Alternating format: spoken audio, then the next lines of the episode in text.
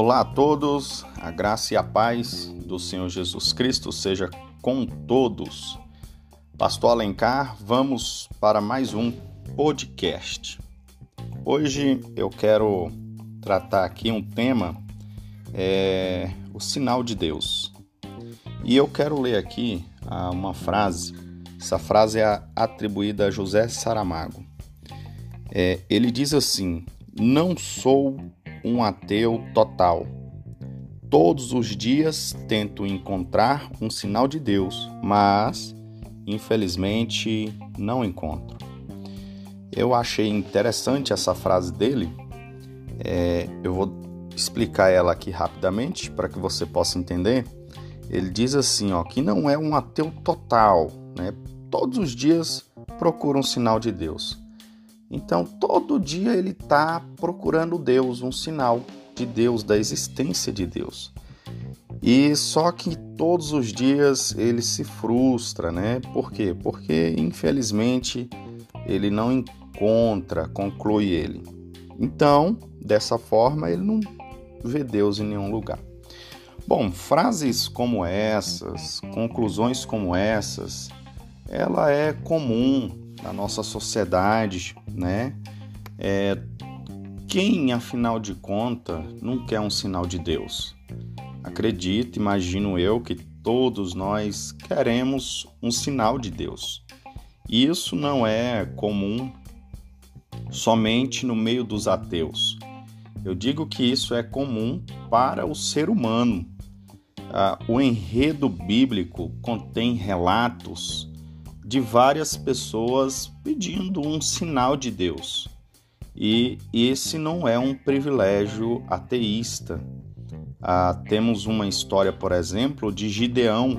Gideão foi chamado para uma batalha, para liderar uma batalha em prol do povo de Deus, e ele também pediu um sinal de Deus. Ele colocou um algodão ah, e fez uma, uma prova, ele pediu um sinal de Deus.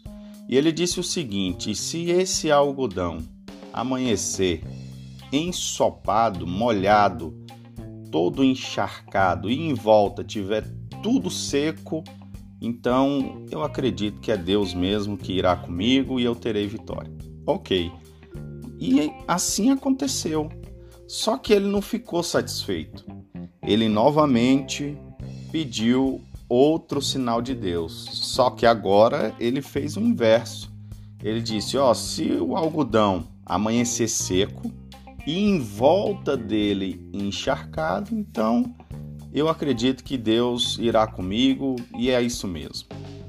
E conforme ele fez o pedido ou o sinal, assim aconteceu.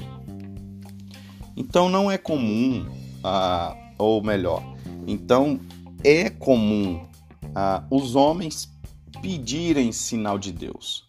Eu lembro ainda outro sinal de Deus. Deus, quando aparece a Moisés, o enredo bíblico vai nos narrar que é, Deus falou com Moisés através de uma sarça que pegava fogo.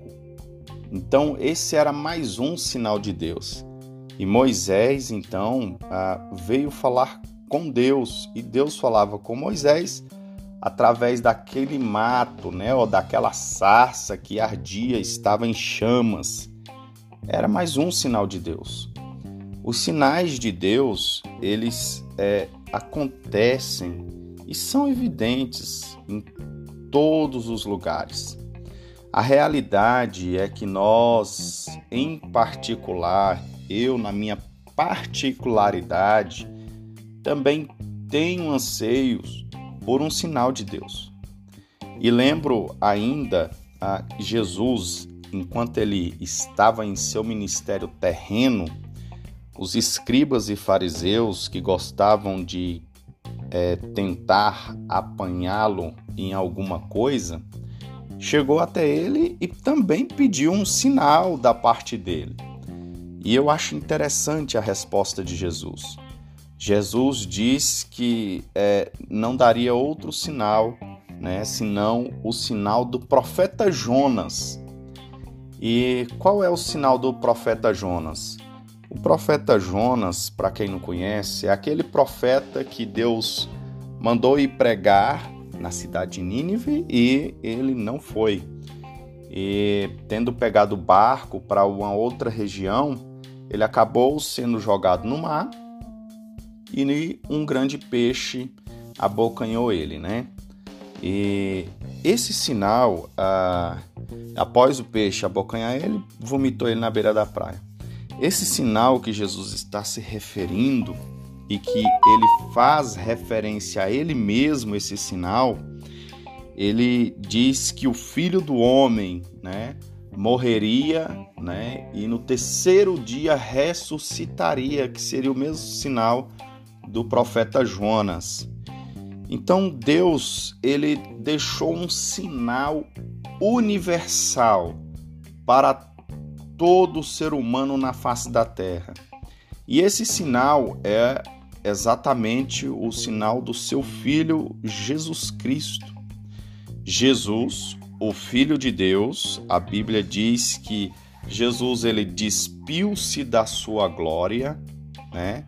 E se fez homem, né? Então ele saiu, perdeu, tirou a glória que ele tinha junto ao Pai. E no seu ministério, no momento final, ele ora ao Pai e diz: Pai, glorifica-me com a glória que eu tinha antes contigo.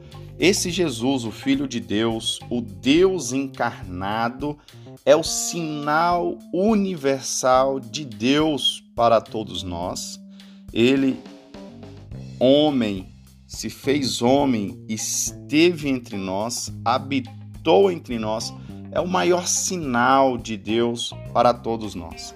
É um sinal tão poderoso que ele é concebido pelo Espírito Santo Maria, mãe de Jesus, achou-se grávida do Espírito Santo. Olha que sinal poderoso. E a Virgem Maria deu à luz a esse mesmo Filho de Deus. Ora, pois, quais sinais mais nós, seres humanos, precisamos da existência de Deus? é, chegamos a um ponto em que, na verdade, não adianta muito Deus fazer tantos sinais, porque quando alguém que vê não quer enxergar, não adianta ter olhos.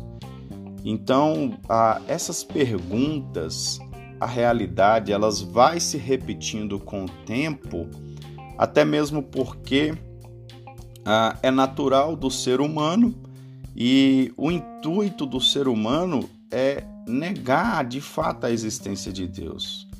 Só que é difícil negar a existência de Deus porque Deus tem manifestado os seus sinais em todo, em todo canto. Sendo assim, querido amigo, querido ouvinte, eu quero dizer para você que nós já temos um sinal de Deus. A vinda do Filho de Deus é o seu sinal universal. Esse é o sinal de Deus. E ele é um sinal tão extraordinário que a Bíblia vai nos dizer que aquele que crê não será confundido. Veja que sinal poderoso.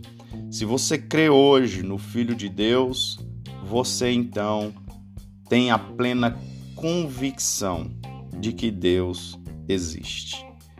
Meus amigos, que Deus abençoe a todos vocês. Espero que ah, mais esse podcast possa te edificar. Que Deus abençoe em Cristo Jesus e até a próxima.